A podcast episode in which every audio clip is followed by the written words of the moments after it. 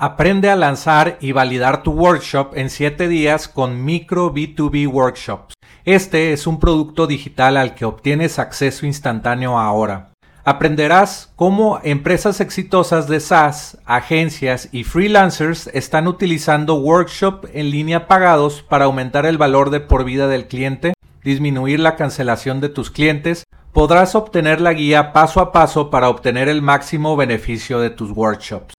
También te enseñaré a crear el funnel de tu workshop para que vendas educación en línea desde tu propio dominio todos los días. Entra a enlac.ee e diagonal micro para comprar micro B2B workshops.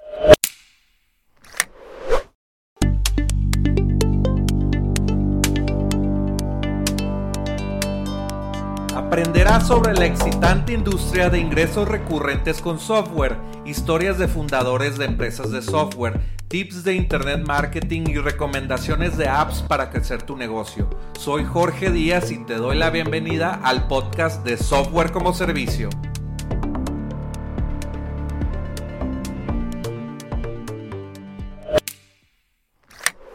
Este podcast está patrocinado por la consultoría de software como servicio. Personalmente te ayudaré a lanzar y aprenderás a cómo vender más en tu empresa digital. Tengo 13 años creando negocios digitales. Ahorra tiempo y dinero. Aplica para una llamada estratégica valuada en 100 dólares en softwarecomoservicio.com diagonal aplica y reserva tu lugar.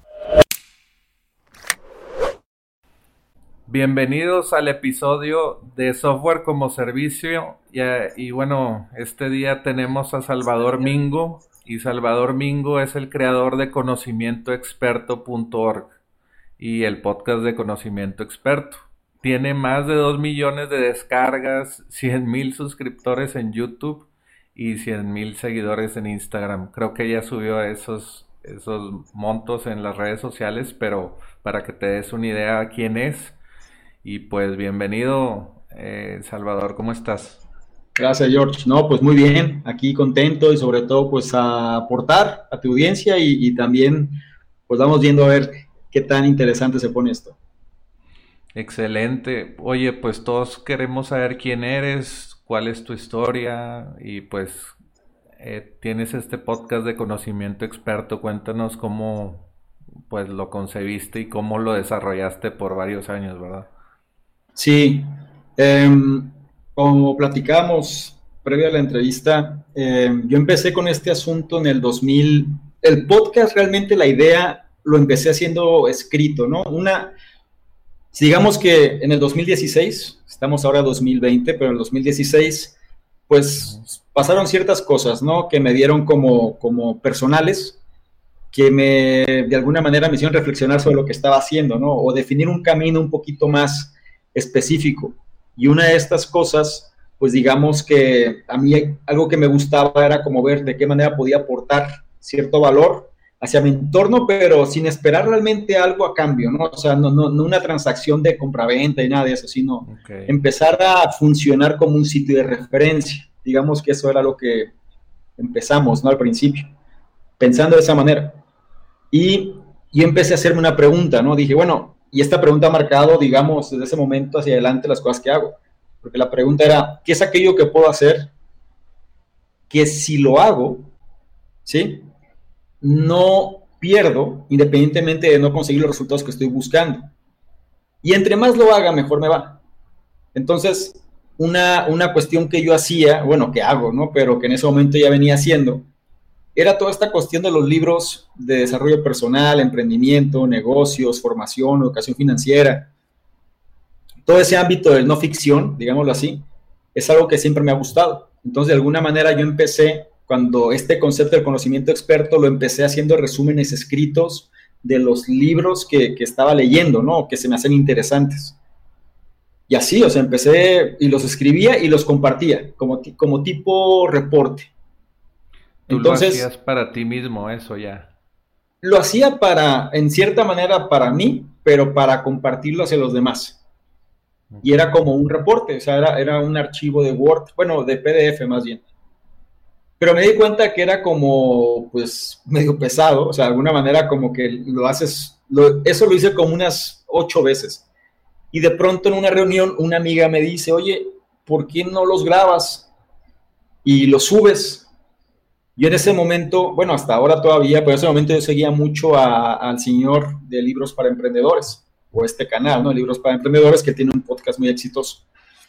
Y sobre esa línea dije, ¿sabes qué? Este, y es algo que mucha gente que yo conozco, pues también seguía libros para emprendedores. Entonces fue como mi primera referencia y mi primer punto de partida, ¿no? Dije, ¿sabes qué?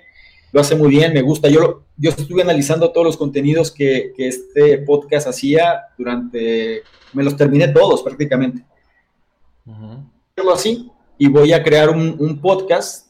Y como ya tenía cierta materia prima, porque ya tenía varios reportes escritos, pues dije, voy a, voy a leer estos reportes, ¿no? Para que sea un poquito más eh, natural y fluido. Y así empezó el podcast eh, y empezó sobre esa línea y empezó a funcionar bien, o sea, empezó a, dar buenos resultados y después, eh, meses después, casi un año después, decidí pasar ese, ese, sistema a YouTube. Dije, ¿sabes qué? Voy a, voy a reactivar el canal, voy a volverle a dar forma y empecé a, darle forma al canal, en, me acuerdo que fue en noviembre de 2017. Y en febrero de 2017 fue cuando empecé el podcast. Entonces, más o menos ahí te das una idea de, los márgenes de tiempo y la y fue la y fue esa sinergia la que la que me dio facultad pues para estar donde ahorita estamos en esta posición, ¿no? Donde estamos trabajando ahora. Pero así fue como empezó eso. Órale. Y bueno, estas es como dudas mías o curiosidad. ¿Cuándo empezó a tener tracción el podcast? Eh, al, primer año, a los seis meses? Fíjate que casi, casi empezó de inmediato. ¿eh? Te voy a decir por qué. Este, digamos que empezó de una manera rápida, em, porque cada contenido que ponía, o sea, yo digo, yo no sé si fue no sé si, digo, cuando alguien em, empieza a investigar mucho y empieza a leer mucho y empieza a profundizar en temas como de la atracción, empieza a profundizar en temas como piensa y hágase rico, muchas cosas de ese tipo, de, ese, de ese, tipo de, lecturas, pues hablan mucho sobre la fe, hablan mucho sobre el deseo ardiente, hablan mucho sobre este, este tipo de esquemas más internos.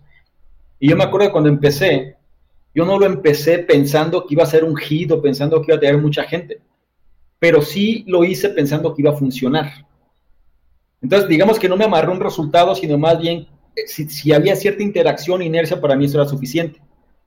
Y, la, episodio que subía, o, análisis del libro que subía, pues siempre, siempre traía, traía como esa, esa, esa mentalidad, ¿no?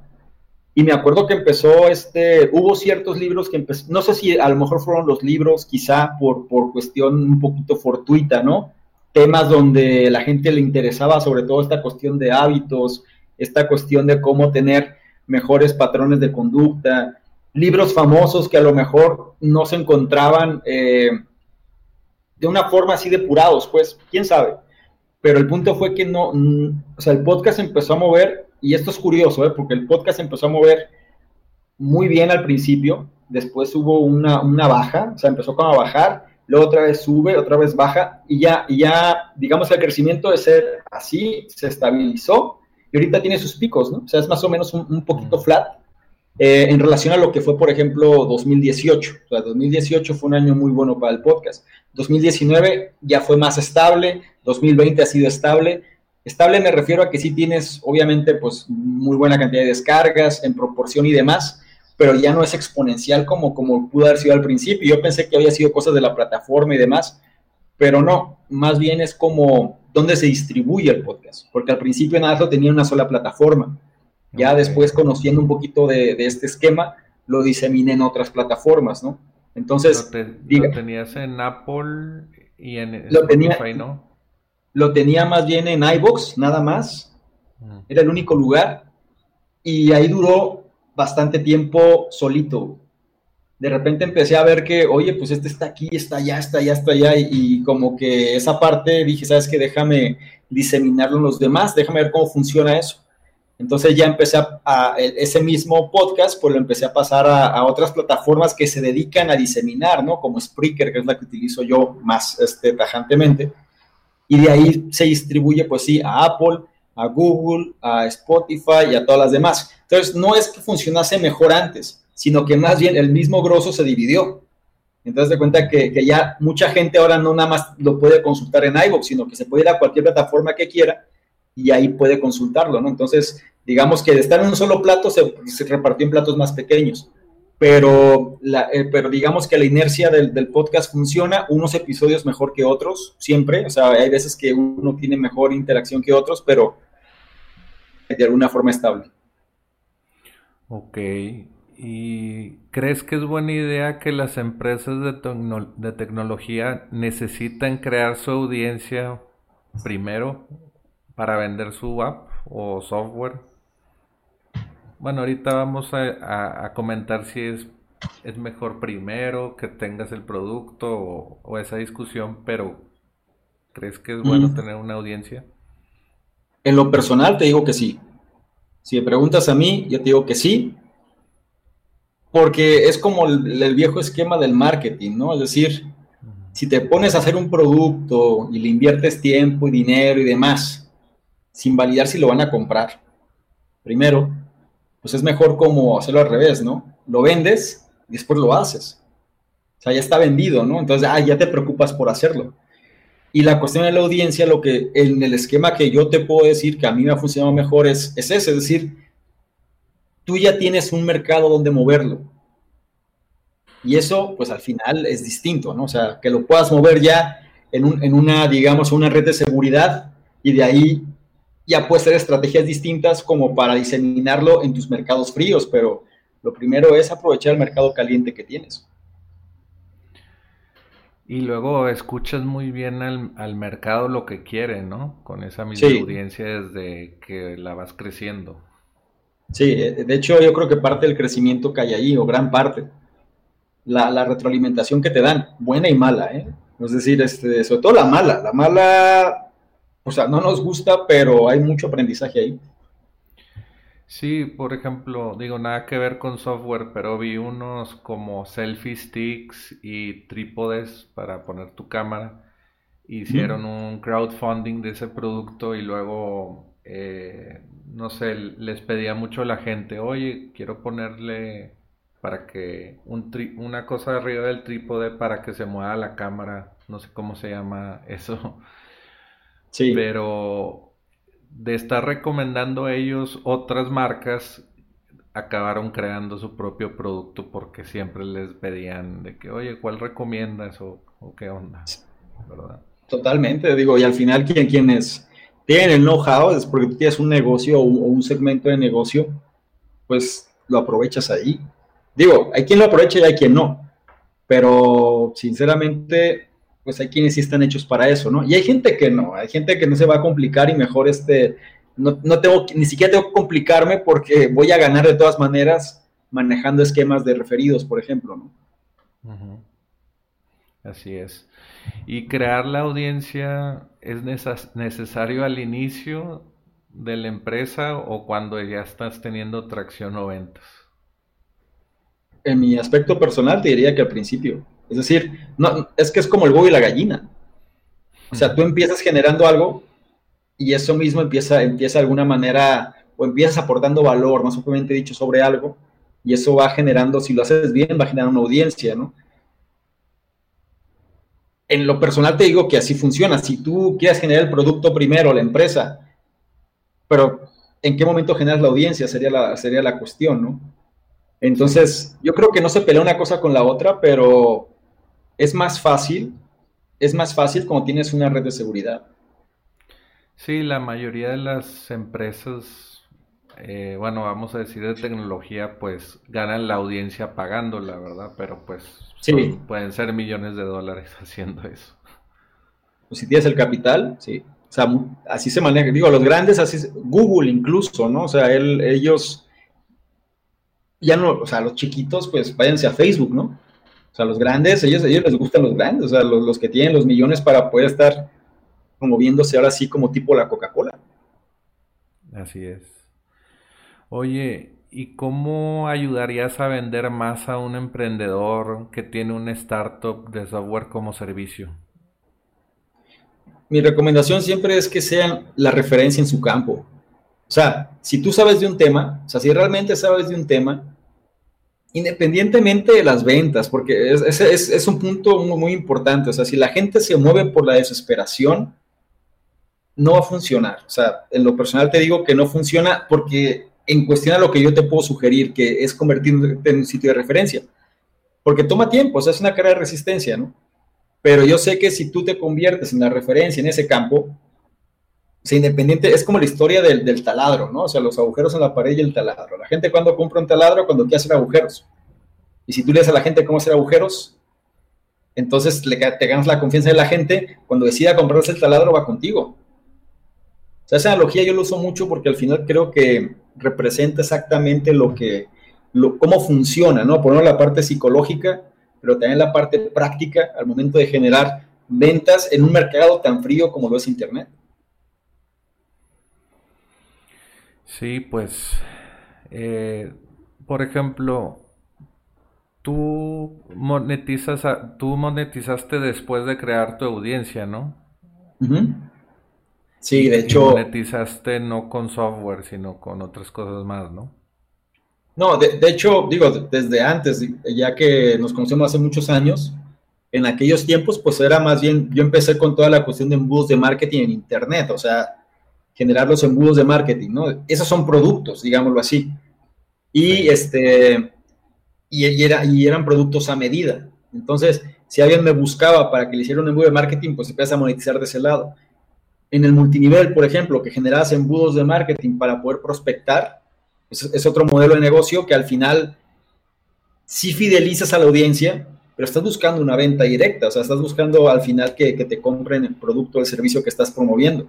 Entonces va, también muy de la mano, ¿no? Pero este otro modelo de, generar una audiencia no, no va sobre la... O sea, yo generé, para empezar ni siquiera puedes, hablando de, YouTube, por ejemplo, tú no puedes monetizarla, salvo que cumpla ciertas condiciones, ¿no? 4.000 horas de consumo de tus contenidos y no pueden ser de menos de 12 meses, ¿no? Es decir, este, un año tienen que haber pasado estos 4.000 horas de consumo no, no puede ser hacia atrás. Entonces, aunque tú quisieras monetizar, hablando propio de la plataforma, tuviste que haber construido tu audiencia primero, sí o sí. No, no hay otra forma en la cual puedas hacerlo. A diferencia de otras redes sociales que no, va, que no van ligadas a ese, esquema, ¿no? Pero en el caso de YouTube, que viene siendo algo que, más em, te ayuda en la cuestión de convertirte en una referencia en tu campo, funciona así. Primero la audiencia y ya después este, llegar al dinero. Exacto. Y, y bueno, no nada más es lo de los anuncios de YouTube, bueno, hablando de YouTube, es dando tus llamados a la acción en tu podcast o en tu canal de que, oye, ve a mi sitio web y ahí pues ve más contenido, más contenido de valor y después te ofrezco algo, no sé, un curso, un curso en línea, una consultoría o algo así, ¿no? Sí, para mí el modelo de negocio que, me funciona mejor es, tienes la audiencia grande, ¿sí? Y de ahí la tienes que filtrar, o sea, la, tienes que ir, o sea, porque pues, una audiencia grande sí, ganas por publicidad, como dices, pero si tú quieres generar ganancias, digamos, propias que tú tengas control, tienes que empezar a filtrar a esta gente, ¿no? Entonces, para eso, en mi caso, yo utilizo los embudos para diferentes cosas. Este, ofrezco, por ejemplo, productos que te pueden ayudar a posicionarte mejor en redes sociales, o bien este, de qué manera ajustar tu estado mental, o bien este, ve y accede al podcast, o ve y accede al canal de Instagram, o ve y accede a otros lugares. De alguna manera, hacer estrategias cruzadas, pero sobre todo, como menciona Russell Branson, la cuestión de, de tenemos que tener el tráfico, o sea, del todo el tráfico que hay, tenemos que tener control sobre la mayor parte de este, ¿no? Y una manera de tener control sobre este, pues es con la, cuando ellos registran sus datos eh, por medio de algún email, o más bien en, un sitio donde registren su nombre, su email, su teléfono, sobre ellos para entonces empezar a hacer pues, otro tipo de estrategias, ¿no? Oye, una pregunta curiosa, ¿has utilizado WhatsApp o captar sus datos y luego, no sé, mandarles WhatsApps manuales o automatizados? Lo he usado manual, no automatizado, pero mi perfil, o sea, yo como, como el perfil que tengo yo es, no, no se me da mucho. O sea, lo intenté con la cuestión de WhatsApp y era muy poco consistente, güey. O sea, les mandó un mensaje cada N cantidad de tiempo, ¿no? Entonces, ¿por qué? Porque no, no, no, es mi estilo. Yo soy más, todavía un poquito más de email, porque se me da un poco mejor. O, o, hasta ahí, ¿no? Por ejemplo, yo sé que hay quienes manejan los chatbots o hay, quienes manejan este, pues el, el, el, WhatsApp para negocios y demás. Yo creo que funciona bien por práctico, o sea, cuando es porque es práctico, no tienes que hacer otra cosa más que simplemente estar ahí y son perfiles. En mi caso, como son más técnico en ciertas cosas, pues a lo mejor me gusta más crear sistemas que sean más automatizados para mí, pero como trabajo de alguna manera muy independiente, este... Este podcast está patrocinado por la consultoría de software como servicio. Gracias por escuchar mi podcast. Te puedo ayudar personalmente a crear o vender más en tu empresa digital. Habla conmigo al aplicar y contesta algunas preguntas para ver si calificas. La llamada tiene un valor de 100 dólares. Empieza a vender más de tu empresa de SaaS, e-commerce, app móvil, con lo que compartiré contigo en la llamada. Entra en softwarecomoservicio.com diagonal aplica y reserva tu lugar. estar siempre viendo el teléfono y así no funciona tanto para mí, ¿no? Entonces, esa parte no la, no, la, no la he implementado como tal. Ok. Oye, y esta pregunta a mí me gusta mucho hacerla eh, y es ¿cuáles software como servicio utilizas día a día en tu negocio? Son varios, ¿eh? Este, de entrada te diría que el principal llevo usándolo de 2015, es ClickFunnels. Es el primerito, o sea, es el, es el, es el digamos que es la matriz de, del negocio. Pero si hablamos de software como servicio, hay varios, es decir, para hacer, por ejemplo, las imágenes en el canal de YouTube, tengo la suite de Adobe, pero la que viene siendo de, membresía, la que es mensual. Este, tanto para la cuestión de video como la cuestión de, imágenes ya tienes otro, de diario, ¿eh? es decir, el podcast, por ejemplo, el podcast te ofrece servicios precisamente para una mayor diseminación y administración de tu podcast.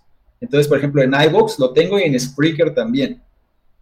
Este, generación de contenidos del podcast. Hay otro que utilizo, Headliner eh, App, que también este, funciona bien para generar micro contenidos en relación al podcast.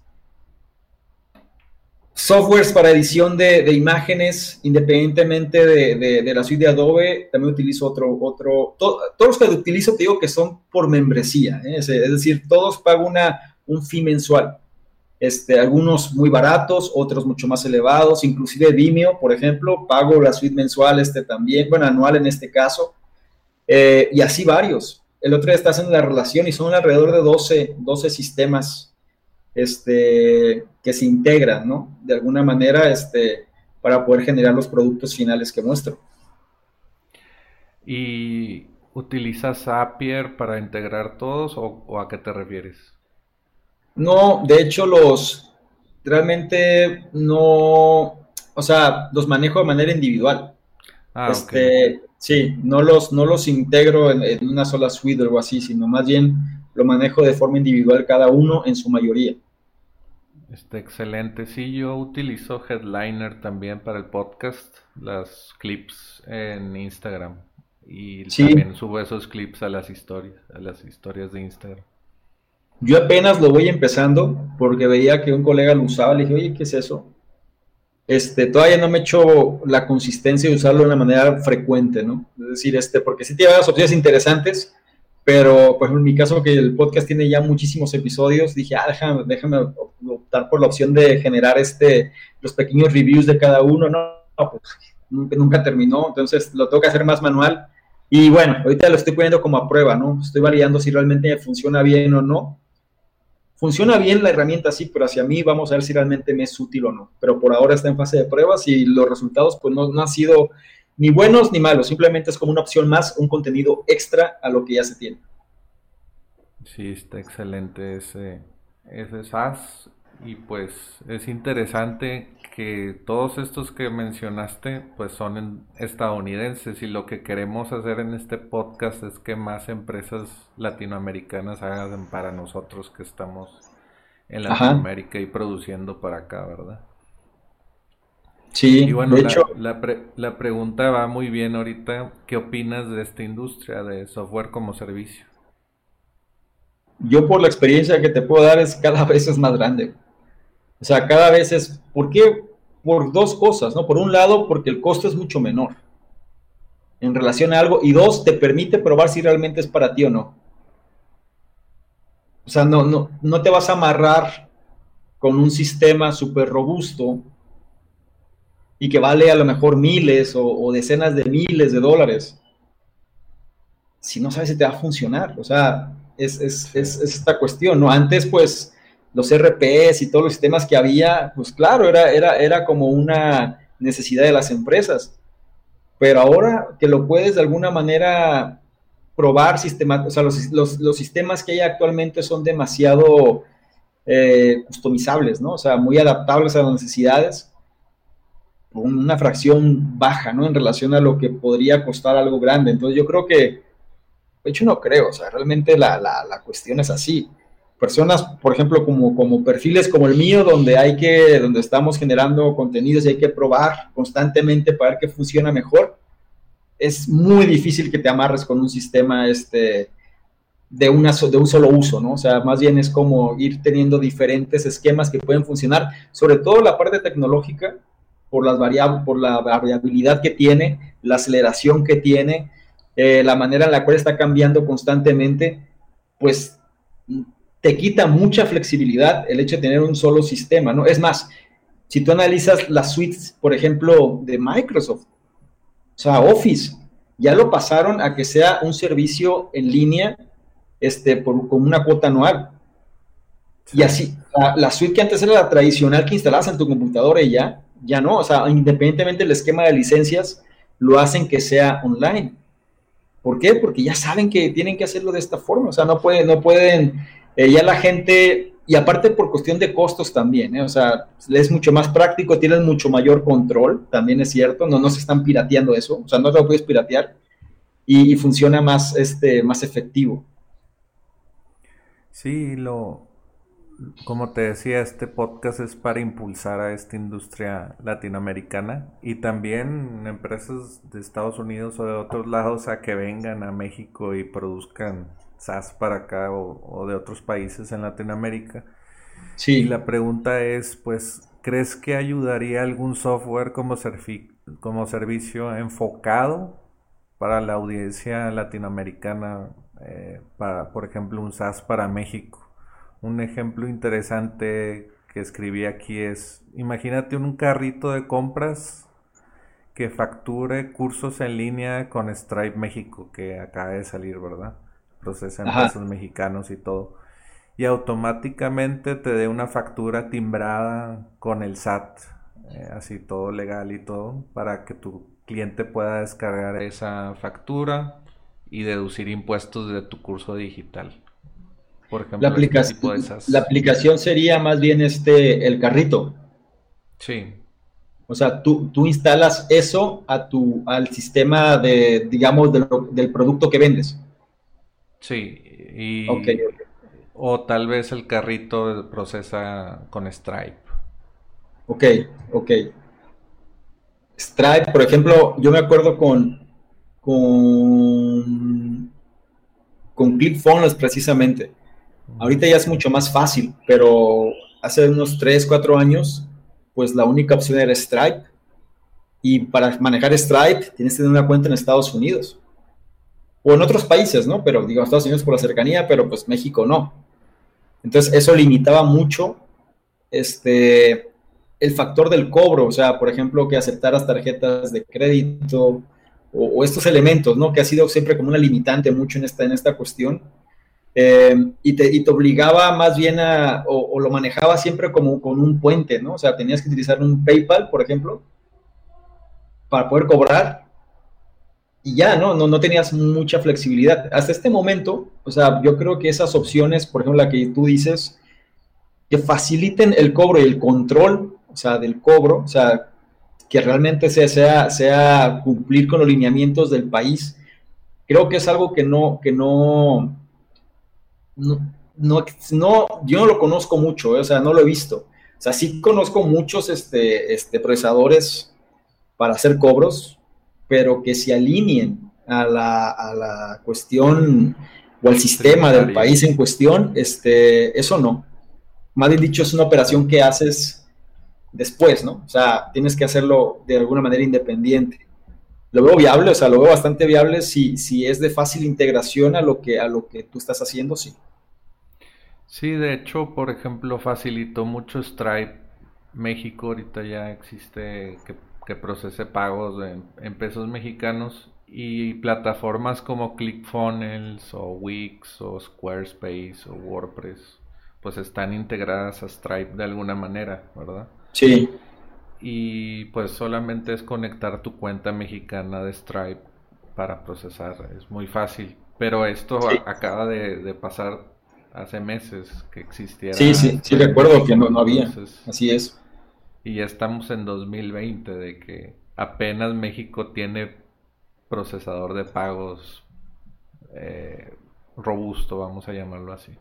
Sí, siempre ha sido una deficiencia, ¿eh? o sea, esa parte de los cobros, por eso la gente siempre cobraba en dólares aquí. Exactamente. Porque, porque al final este, tú cobras por PayPal. Hasta la fecha PayPal sigue siendo en la cuestión de, del marketing, bueno, en la cuestión de negocios por Internet, en el esquema general, pues PayPal sigue siendo la herramienta que la gente utiliza porque es la única o es de las pocas opciones que tienen para poder hacerlo. Sí, y muchos colegas que venden cursos en línea y todo usan Hotmart porque no les rebotan los pagos y ahorita Stripe México sí tiene algunos problemas de que te reboten pagos eh, por fraude o cualquier cosa y utilizan Hotmart. Pero Hotmart, por ejemplo, pero Hotmart es, eh, eh, o sea, tú puedes, es una duda técnica, ¿eh? Tú puedes, este, a ver, pues tú tienes que montar tu producto en Hotmart, ¿no? ¿Te refieres? Así como, como, como en ClickBank, o sea, tú lo montas en la plataforma, no, no, no nada más es el procesador del cobro, sino más bien es, ellos ya se quedan como socios de tu producto. Exacto, y se lleva ah, como el 10%. Sí, es nada, pues te digo, o sea, no, no es nada más el procesador, sino que ellos forman parte, digamos que ya, como en Clickbank, pues e, ellos, eh, tú entregas de alguna manera el producto ahí para que se gestione internamente con la plataforma. Entonces, por eso dices tú que la gente integra mucho los productos dentro de un aspecto de Hotmart, precisamente por practicidad. Así es. Ya. De hecho, investigué y Hotmart utiliza un procesador de pagos como Stripe que se llama Adigen. Y bueno, pues tienen empresa mexicana y como una mejor integración y por eso no les rechazan muchos muchos pagos. De hecho, Adyen lo utiliza Rappi, México y pues ellos, procesan muchos pagos al día, ¿verdad? Sí. No, yo no sabía, fíjate, yo desconozco este esa opción de ni me, ni me he integrado en Hotmart, por un lado, o sea, digamos que no, no lo, no, no, no opté, porque al momento de tener ClickFunnels, digamos que me, la suite me permitía maniobrar, ¿sí? En, esa parte. Y, y, lo de Stripe, pues tampoco lo utilizaba porque no había, es decir, este no estaba habilitado. Utilizaba previamente porque tenía una cuenta en Estados Unidos que podía utilizar, ¿no? Pero, pero vamos, o sea, tampoco era como lo más óptimo, o sea, era, era, siempre es engorroso y luego la gente pues, este, el, cobro de tarjetas, en fin, siempre ha sido algo delicado. ¿Por qué? Por los mismos lineamientos que hay y las reglas de otro país son distintas a donde tú estás. Entonces también es como tener doble responsabilidad, ¿no? Si todo se puede tener en un, o, concentrarse en un lugar que tengas mayor control, pues mejor. Así es. Oye, ¿y de casualidad tienes alguna idea de algún software como servicio que te gustaría comercializar para tu audiencia? Mm, algo, no sé, como un to-do list o algo así que se hayas pensado alguna noche de creatividad. Ya, sí, así como tajantemente no, pero sé que la, uno de los problemas de la audiencia, o sea, los problemas críticos, ¿no? Que, que me toca ver, siempre va muy ligado al seguimiento, ¿sabes? O sea, puede ser como, como variantes un poquito del to-do list, pero más bien como enfocado hacia objetivos, metas, hábitos, o sea, como, una especie de suite integral que te pueda llevar precisamente a un mejor estado mental, pero, pero que te amarre, ¿no? O sea, que de alguna manera sí, sí te pueda llevar. Porque programas hay muchos, ¿no? De apps en, en, teléfonos y, y, formas así, ¿no? Pero creo que la, por eso te digo que es importante la cuestión de la audiencia, porque si tú, digamos, tú encabezas eso y de alguna manera integras a la gente, a ese, a ese sistema de que esta audiencia, ¿no? Y la audiencia puede interactuar entre ellos, que es algo que yo vi que, por ejemplo, los grupos, si los grupos, por ejemplo, que tú puedes manejar en un Facebook o en alguna otra plataforma, si esos grupos, tú generas interacción entre la gente, el grupo funciona muy bien. Porque ya ni siquiera depende de ti, sino que es la misma gente la que está haciendo las cosas. Si eso lo trasladamos a un, a un sistema que pueda realmente, digamos, digamos, llevar a la gente para, por un lado, que se motive, porque es uno de los problemas que la gente siempre, ah, es que me falta motivación, como si fuese algo que pudieras tener, ¿no? Motivación se genera de otra forma. Pero, pero digamos que la, la manera de llevar a la gente a conseguir un resultado es algo que la, están deseosos, ¿no? De, de poderlo manejar, pero digamos que individualmente le cuesta mucho trabajo. Y es algo que a lo mejor he pensado, en, como dices tú, ¿no? Oye, sería bueno, o bien lo que hago yo llevarlo hacia, hacia algo abierto, ¿no? ¿Sabes qué? Pues esto, esta es mi línea, pero lo, lo, lo, estandarizas de tal manera que la gente lo pueda seguir de una manera escalonada, ¿no? Entonces, puede funcionar, pienso que sí, sobre todo si tienes una audiencia fiel, este, tienes apalancamiento, ese, sería el cuestionamiento, ¿no? Tienes un apalancamiento para sí. poderlo hacer funcionar. Y bueno, ya vienen los temas técnicos para los desarrolladores de que, bueno, ¿qué hacemos? ¿Una web primero o Android y iOS o primero iOS? ¿Verdad? Porque por, todo por eso, eso, es bueno tener costo. Por, por, eso, como dices tú, o sea, es bueno tener la audiencia. Todo eso lo preguntas. O sea, lo preguntas. ¿Sabes que, oye, voy a hacer este sistema? ¿Qué prefieres? ¿PC o prefieres en celular? No, pues que celular. Muy bien. ¿Qué, cuál, cuál, es el celular que, que, que la audiencia tiene más? ¿Es, es, viene siendo un sistema Android o es un sistema este, iOS? No, pues que, que Android. Vamos, o sea, y ya, o sea, vas, vas, vas yéndote mucho más a la segura, ¿no? Sí, hasta podrías hacer como un lanzamiento de producto con fotos espías de que, oye, mira la interfase de, y le puedes dar clic eh, al sí. diseño. Sí, no, de, de, hecho, claro, o sea, puedes, puedes jugar mucho con eso, este, pero lo he pensado así, como dices tú, o sea, sería bueno, sería deseable, pero por, por la misma operación que yo hago y realizo, pues ni, ni, tiempo me da como para ponerlo a hacer, hacerlo en forma, ¿no? O sea, en mi caso. Sí. Pero pues obviamente para eso no lo haría yo, buscaría quien lo hiciera, ¿no? O sea, este, pero aterrizándolo a algo real, ¿no? No nada más como un deseo, sino este proyecto tiene esta forma y lo podemos hacer así. Sí, de hecho, tengo un capítulo de podcast donde se llama Infomarketers, necesitas un SaaS. Bueno, uh -huh. si vendes cursos, Infomarketer es tener un curso en línea o consultoría en línea. Sí. Y esto está pasando porque doy los ejemplos de Russell Bronson, de ClickFunnels, de Nathan Barry, de ConvertKit. Y ellos uh -huh. venían de vender cursos ¿verdad? Sí. Y sí, de hecho, esos de negocios hecho, este, de software generan mucho dinero. Eh, Russell, pues él, él, era muy exitoso con sus embudos de multinivel, pero embudos este más arcaicos, no artesanales. Entonces, este, dijo, ¿sabes qué? Si esto lo podía hacer todo, todo el mundo, y ya, sacó todo un concepto que no tiene nada que ver con embudos, ya, simplemente es como cambia tu vida con un funnel de distancia, ¿no? Está muy interesante, pero pues sí. él ya es una industria, eh, 100 millones sí, de dólares. Sí, no, factura muchísimo. No, ya es otro, es otro nivel, sí. Oye, pues qué interesante conversación. Pues ya te vamos a dejar ir. ¿Y dónde te podemos encontrar para saber más de ti en redes sociales? Sí, pues principalmente este con mi nombre, o sea, me googleas y es fácil encontrar este, mi información. Los sitios oficiales, salvadormingo.com, conocimientoexperto.org y en YouTube me encuentras como Salvador Mingo, en Instagram como Salvador Mingo y en el podcast, este, si tú buscas en Spotify o este o iVoox o cualquier otra plataforma que te guste, conocimiento experto vienen siendo como los medios este, reales para poder este, encontrar los contenidos que tengo. Muy bien, ¿y alguna, algunas palabras para despedirte y decirle algo a los eh, emprendedores digitales que tienen startups en Latinoamérica? Sí, mi sugerencia sería, o la fórmula que yo les doy o que me gustaría que, entendieran es, conviértanse en un sitio de referencia. O sea, sería, sería el enfoque en el, en el libro de, de este, El mito del emprendedor, menciona, un, aspecto que menciona es que muchas veces, este, sobre todo este, este tipo de emprendimientos digitales, hay gente muy técnica, pero a veces la gente técnica, o sea, si tú nada más te centras con pura gente técnica, este, son muy buenos para esa parte, ¿no? Pero se hace falta, o sea, digamos que la integración con otros esquemas que no son técnicos son cruciales.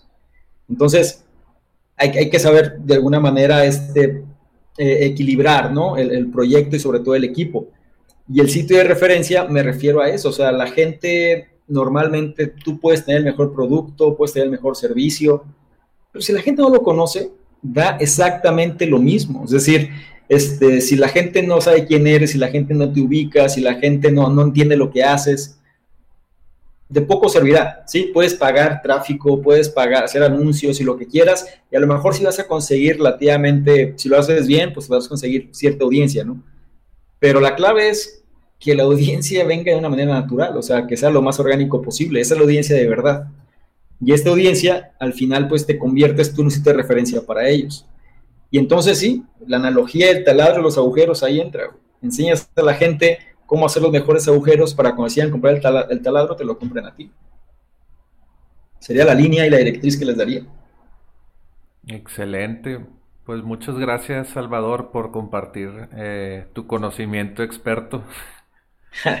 no, pues un placer, pues, George.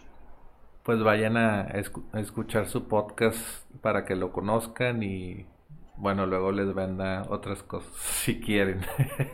No, pues ahí, ahí, todo está libre, ¿no? Lo que a la gente le interesa, este, ahí está. Yo siempre les suelo decir que en los contenidos que hago siempre dejo ciertas descripciones o ciertos enlaces, ¿no? En la descripción están haciendo la información con diferentes esquemas, ¿no? O diferentes productos, o, o, bien diferentes reportes, o muchas cosas, ¿no? Que la gente puede de alguna manera lo que más le llame la atención, pues puede conocer de qué se trata, ¿no? Ok, pues muy bien. Eh, pues este es el final del podcast de, de software como servicio y pues espero que te haya gustado y aportado valor a tu vida. Nos vemos en el siguiente. Hasta luego. Chao, gente. Bye. Gracias por escuchar Software como Servicio. Visítanos en innovapixel.com. Nos vemos en el siguiente podcast.